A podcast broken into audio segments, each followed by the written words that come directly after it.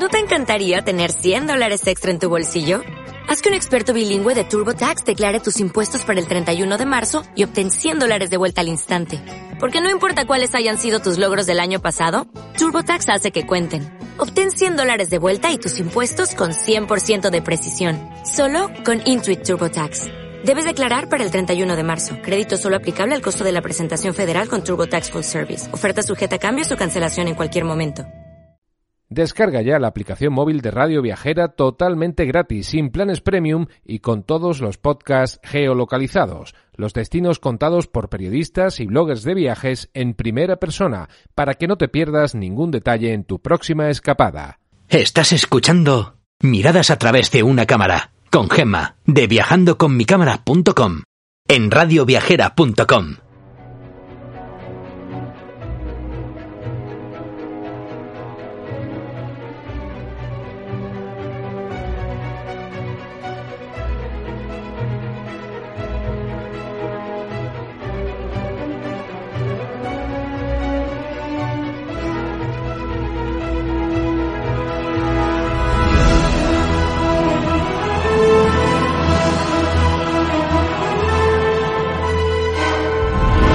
Hola viajeros, aquí comienza un nuevo programa de radioviajera.com dedicado a acercados a esos lugares del mundo donde conseguir bonitas fotografías.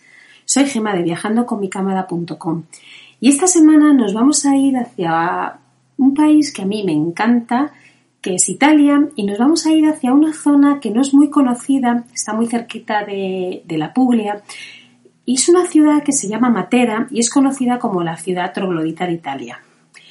Es un sitio que os va a encantar, es un sitio súper fotogénico donde se han hecho muchísimas películas y bueno, es un sitio de verdad increíble. Así que nada, coged las cámaras que nos vamos a divertir un ratito.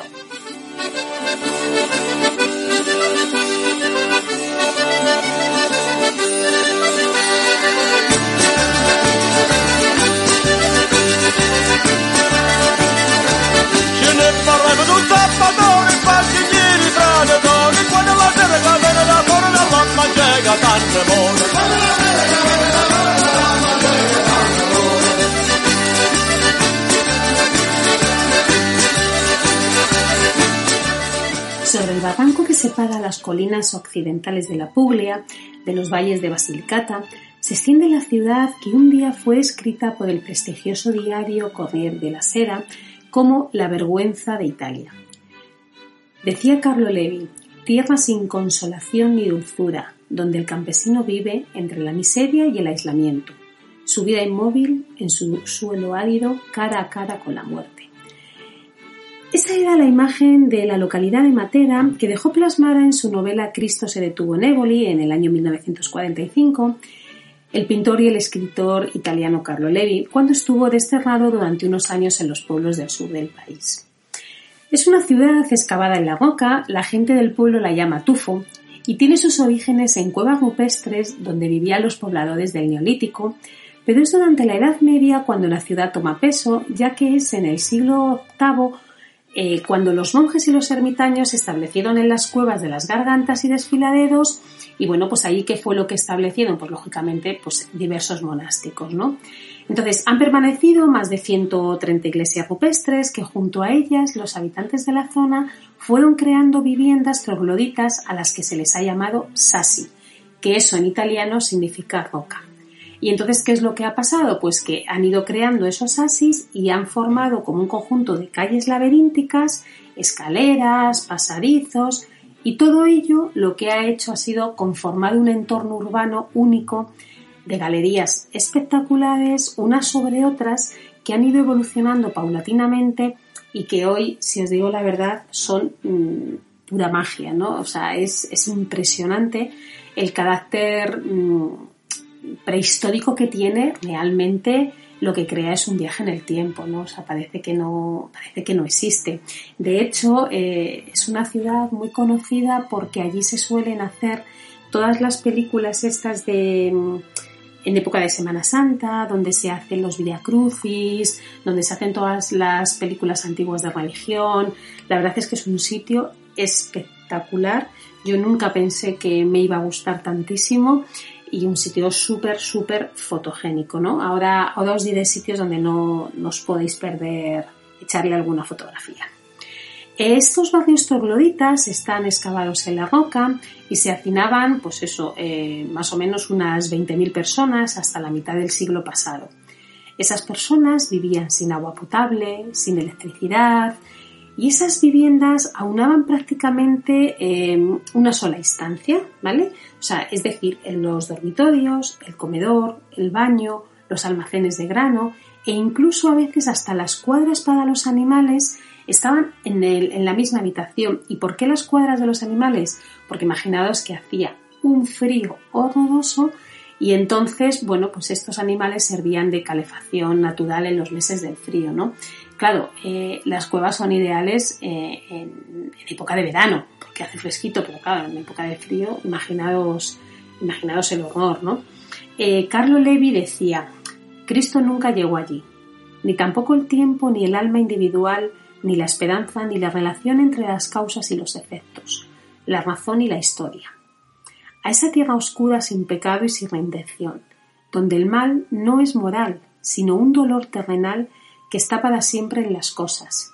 Cristo no bajó, Cristo se detuvo en Éboli. La verdad es que imaginaos hasta qué punto le impactó, ¿no? Entonces, em, a partir de los años 50 y tras gran impacto ¿no? que tuvo este libro, imaginaos cuando esto lo leyeron las autoridades, ¿no? pues eh, empezó a haber muchísimos comentarios en los periódicos y se produjo, pues lógicamente, un reclamo social, pero no solo a nivel nacional, sino también a nivel mundial. Y entonces el gobierno, ¿qué fue lo que hizo? Pues empezó a trasladar a los habitantes de los Asis a viviendas en la ciudad nueva y se comenzó un proceso de rehabilitación que lo que hizo fue culminar con la inclusión de esta zona en la lista de, bueno, pues de obras de patrimonio de la humanidad por la UNESCO que, si no me equivoco, mm, fue introducida en el año 1993, Matera. Em, ¿Qué es lo que hicieron al final? Bueno, pues eh, ahora mismo figura como si fuera un museo, ¿no? Ahora os contaré un poquito más despacio las zonas, pero realmente lo que hicieron fue, se avergonzaron de tener eh, una ciudad así a los ciudadanos en esas condiciones y entonces bueno, pues se lo llevaron a lo que es la nueva Mateda, ¿no? Entonces, hoy en Mateda se pueden encontrar pues las dos caras de la moneda. Esa ciudad moderna que yo la verdad es que para mí no tiene ningún interés, ¿vale? Mm, es una ciudad normal y corriente y a mí yo la verdad es que ni, bueno, pues pasé un poco por allí, pero no os puedo contar nada porque no me detuve en ningún sitio. Y una ciudad antigua con diferentes barrios, ¿vale? Que esa fue la que a mí realmente me interesa y la que realmente pues nos interesa a todos desde, no solamente desde el plano turístico, sino también desde el plano cultural, ¿no? Entonces, en esa ciudad antigua eh, hay dos barrios. La zona de las cuevas se distingue el saso badisano y el saso cabeoso, ¿vale? Que se diferencian por su posición y por su arquitectura. En el primero, es decir, en el saso badisano, eh, este adopta su nombre de su posición, ya que se sitúa al inicio del camino hacia la ciudad de Bari, donde se elevaron edificaciones y hay pocas casas escarbadas dentro de las montañas.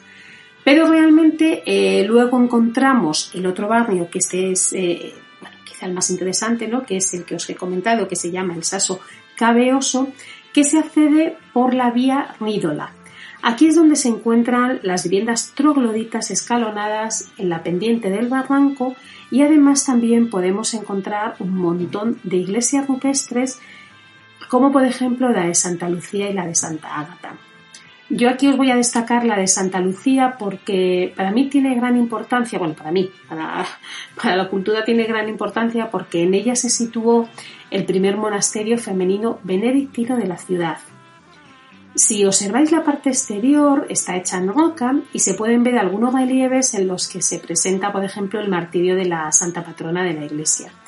Esta ciudad estuvo habitada entre los siglos VIII y siglo XVI, me parece que fue, por comunidades femeninas de religiosas benedictinas.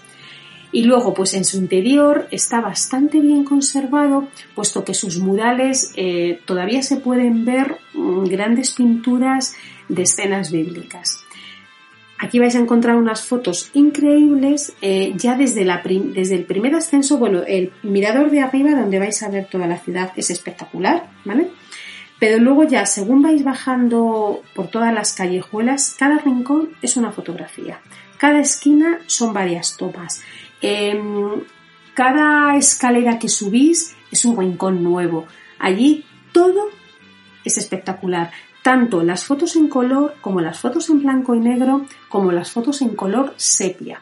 Pensad que todo es tipo roca, con lo cual esos, esos colores son colores marrones y cuando pasáis esas fotos a color sepia, bueno, pues quedan realmente espectaculares, ¿no? Y las de blanco y negro igual. A mí me gustaron muchísimo hacerlas hacerlas de ese tipo más que en color porque yo creo que dicen, dicen mucho, ¿no? Pero bueno, foto en color a mí, a mí me gustó también mucho. En medio de los asis se levanta una roca que alberga dos iglesias monumentales excavadas en la piedra, que es la de Santa María de Idris y la de San Giovanni de Monterrone. Todas las iglesias rupestres de la ciudad, tanto las que hemos hablado como las que vais a poder encontrar por allí, siguen el mismo esquema de construcción y fueron realmente realizadas entre los siglos VIII y el siglo XI. Todas tienen una decoración bizantina.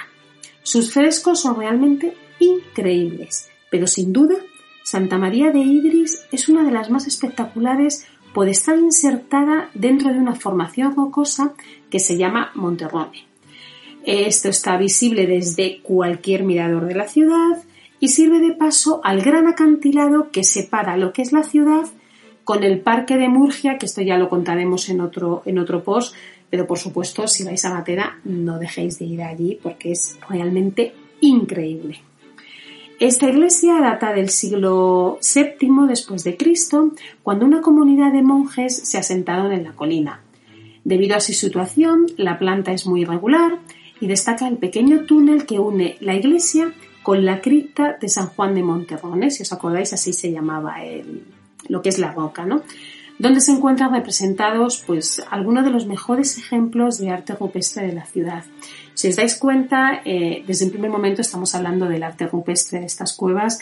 Es toda la zona em, increíble, ¿vale? El parque este de, que os he comentado, el que os he comentado antes que se une, que es el parque de Murgia, tiene las mejores mm, iglesias rupestres.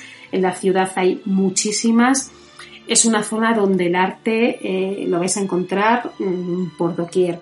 De verdad, no os perdáis esta ciudad por nada. Yo hice un viaje que me gustó mucho, que recorrí toda la Puglia, que eso os lo contaré en otro, en otro post. Yo volé a Stavadi, recorrí la Puglia y luego me acerqué aquí, porque aunque la ciudad ya pertenece a la región de Basilicata, pensad que está muy, muy cerquita la Puglia. Entonces, la Puglia es muy bonita, es una zona súper chula que ya os contaré donde vais a encontrar ciudades pues, como Bari, como Albergovelo y tal. Y haced una escapadita aquí que realmente merece mucho la pena. Bueno, em, aquí también encontramos lo que se conoce como la Cívica, que es la ciudad medieval donde residían las familias adineradas y donde se pueden encontrar presidiendo la zona eh, la catedral. ¿vale? Esta catedral es de un estilo románico que data del siglo XIII y que está consagrada a la Madonna de la Bruna. Actualmente en la catedral todavía se pueden ver y contemplar los maravillosos frescos bizantinos que cubren la nave central, pero realmente la joya de, la corona ¿no? la encontramos en los frescos que están en el ábside y que representan el juicio final. Son realmente impresionantes. Vais a poder conseguir las fotos porque os dejan, os dejan fotografiar siempre que no utilicéis el flash. Y esta iglesia es muy bonita si conseguís una foto así un poco en, diagonal, desde el suelo en diagonal, con unas nubes. Allí hay las nubes, el cielo habitualmente es muy bonito porque como está relativamente cerca del mar, hay bastante niebla algunas veces, las nubes, los cielos azules. Bueno, es muy chulo. Intentad cogerlo desde ahí que os va a, os va a gustar bastante. Marcada durante los últimos mil años por diferentes estilos arquitectónicos en la ciudad, se pueden encontrar herencias románicas, góticas, pero también renacentistas. Por ejemplo, entre sus palacios medievales encontramos el Palacio de Lanfranchi, que es la sede del Museo Nacional de Arte, los antiguos palombari, que eran antiguas cisternas que servían para proveer el agua a la localidad, y también encontramos iglesias como la de San Francisco de Asís, de la que destaca el retablo mm, desmembrado ¿no? del siglo XV colocado en la balaustrada del codo alto. también podemos ver la iglesia de San Francesco, en la que destaca una impresionante fachada barroca del siglo XVIII, y un poquito más alejado eh, ya de lo que es el centro de la ciudad se encuentra el convento de San Agustín, cuya fachada es un estupendo ejemplo de arquitectura del barroco tardío. Con lo cual, como veis, en una ciudad que parece, pues eso, mm, parece antiquísima y que de hecho os comentaba que rodaban películas por su tipo de, de, casas, ¿no? De las casitas trogloditas, ahí vais a encontrar también todo tipo de arquitectura y todo tipo de estilos, con lo cual merece mucho la pena desde el punto de vista cultural y artístico, ¿no? Em, se dice que la historia se condensa entre las robustas colinas que dibujan el perfil de la ciudad. Em, esta ciudad em, es la ciudad de la fotografía en el tiempo, ¿no? Te sitúes donde te sitúes, dentro de la ciudad vieja, encuentras una bonita captura. Eh, la verdad es que es cierto lo que leí una vez, no recuerdo dónde, y decían que entrar en Los Aso era como estar paseando por un pesebre, de ahí lo que os decía antes, ¿no? De hecho, em, como, os, he comentado, eh, se han rodado muchísimas películas, ¿vale? Como por ejemplo La Pasión de Cristo de Mel Gibson o El Evangelio según San Mateo de Pasolini, ¿no? Vais a encontrar escenas em, muy reconocidas, ¿no? De esas películas. Como os decía también al principio, em, se, realiza el Vía Crucis y de hecho están lo que son es como, como en Israel, ¿no? como en Jerusalén, que encontráis donde se leen todos los pasajes de ese Vía Crucis, pues aquí también están. A mí mm, realmente me pareció, me recordaba muchísimo a, muchas calles de Jerusalén. De verdad que es una ciudad, a mí es que me impactó. Em, os voy a decir los mejores lugares desde donde tomar panorámicas de la ciudad para mí, ¿vale? Uno sería desde la plaza donde hay un mirador y donde se pueden admirar los asi, ¿vale? Y si encima es el atardecer, la fotografía será realmente increíble, ¿no? Y también desde la breve esplanada de la iglesia de San Pedro, también me gustan mucho las fotos, o desde la catedral también me parecen que vais a encontrar muy buenas perspectivas. En la ciudad, además de mantenerse las antiguas cuevas, eh, ¿qué es lo que han hecho? Pues lógicamente preparar un poco para el turismo, ¿vale? Entonces, esas antiguas cuevas hoy han sido reconstruidas como hoteles, restaurantes, tiendas de souvenirs, museos, donde se pueden ver eh, cómo estaban acondicionadas, ¿no? Hay una muestra que se llama la muestra de la ciudad cotidiana o la casa bruta de Víctor Solitario, que si entráis cuesta nada y si entráis, eh, vamos, me refiero a nada, cuesta muy poco dinero y bueno, pues vais a ver lo que es eh, cómo vivían en ese momento, ¿no? Entonces vais a ver desde la cama, la cocina, eh, los sitios donde estaban las herramientas del campo y bueno, pues es como una especie de réplica que vais a hacer a la, a la idea, ¿no? Em, para mí la interesante Matera también mantiene muchas de sus tradiciones, como por ejemplo eh, en el ámbito de la gastronomía, ¿no? ya que perviven muchos de los negocios familiares. Antiguamente la ciudad era conocida como uno de los graneros de Italia y de ahí que su harina tenga mucha fama. La verdad es que es increíble lo buenísimo que está el pan de horno de leña ya lo decía Roberto Lizallone, es un poeta local, y él siempre decía que pane nostro cutodiano chesia solo materano. Entonces, no os podéis perder, eh, yo os recomendaría hacer tres cosas, ¿vale? Por supuesto, pasear por la ciudad de arriba, abajo, de derecha a izquierda, mm, foto para allá, foto para acá.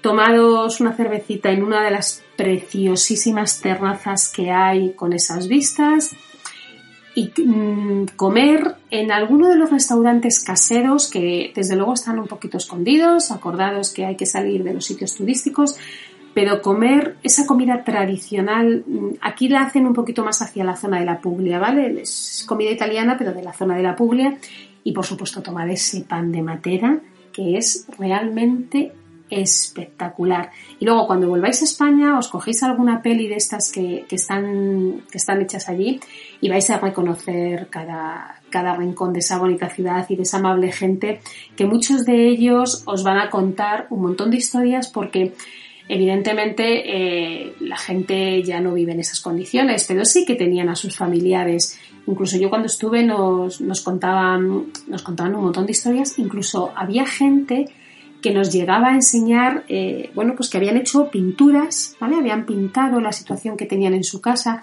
Realmente es gente muy encantadora donde lo vais a pasar fenomenal. Y bueno, viajeros, espero que os haya gustado nuestro pequeñísimo recorrido por esta preciosísima localidad. Yo os invito a conocerlo porque de verdad que os va a encantar. Si tenéis alguna duda o pregunta, ya sabéis, en mi blog viajandoconmicamada.com yo estaré encantada de ayudaros. Os animo a, a bajaros nuestros podcasts. Eh, acordados que ahora ya tenemos nuestra app, con lo cual os podéis escuchar ahí.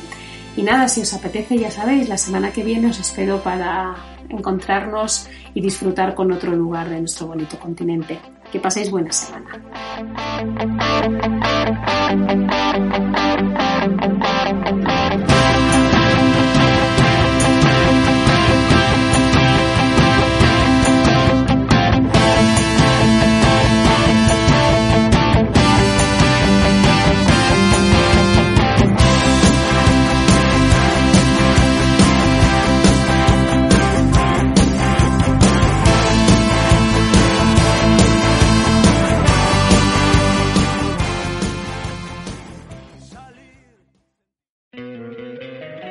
Encantaría tener 100 dólares extra en tu bolsillo?